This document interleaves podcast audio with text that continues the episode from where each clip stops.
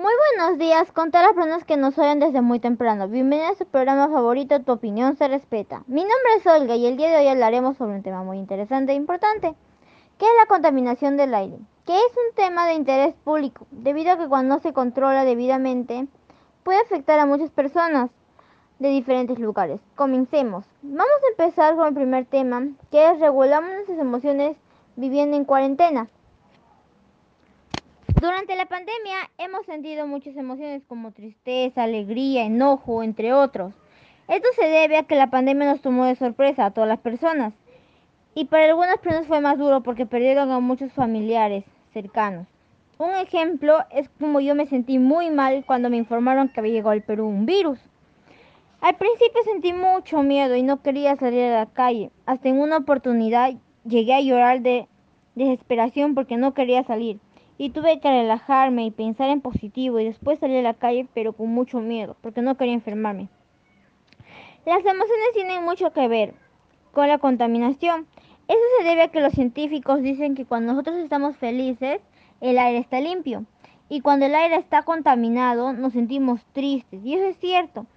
Porque cuando yo salgo a pasear o a caminar con mi familia y veo que el aire está limpio, me siento feliz, tranquila y en paz pero cuando veo nubes negras me siento triste con miedo a que nos enfermemos.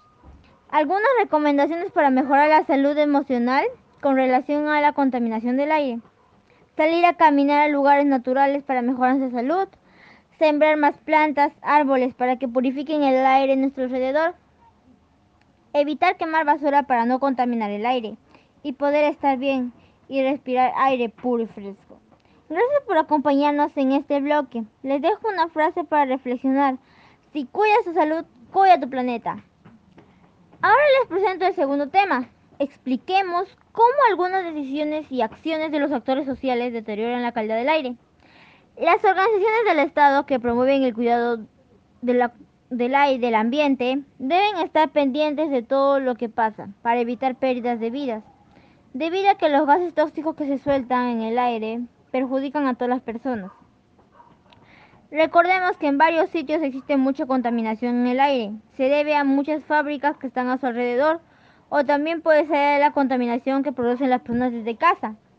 Un ejemplo es cuando hay, hay muchas personas que contaminan desde casa quemando basura, tirando plástico al aire libre y eso demora mucho tiempo al descomponerse.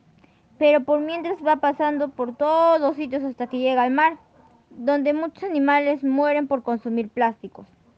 Algunas recomendaciones para mejorar nuestra salud y el medio ambiente son no tirar plásticos para que los animales no se enfermen, evitar cocinar con leña, porque hay muchas personas que hasta ahora cocinan con leña, para no esparcir el humo. Gracias a todas las personas que nos oyen. Les doy esta, la siguiente frase para entender mejor el tema. El cuidado del planeta es tarea de todos.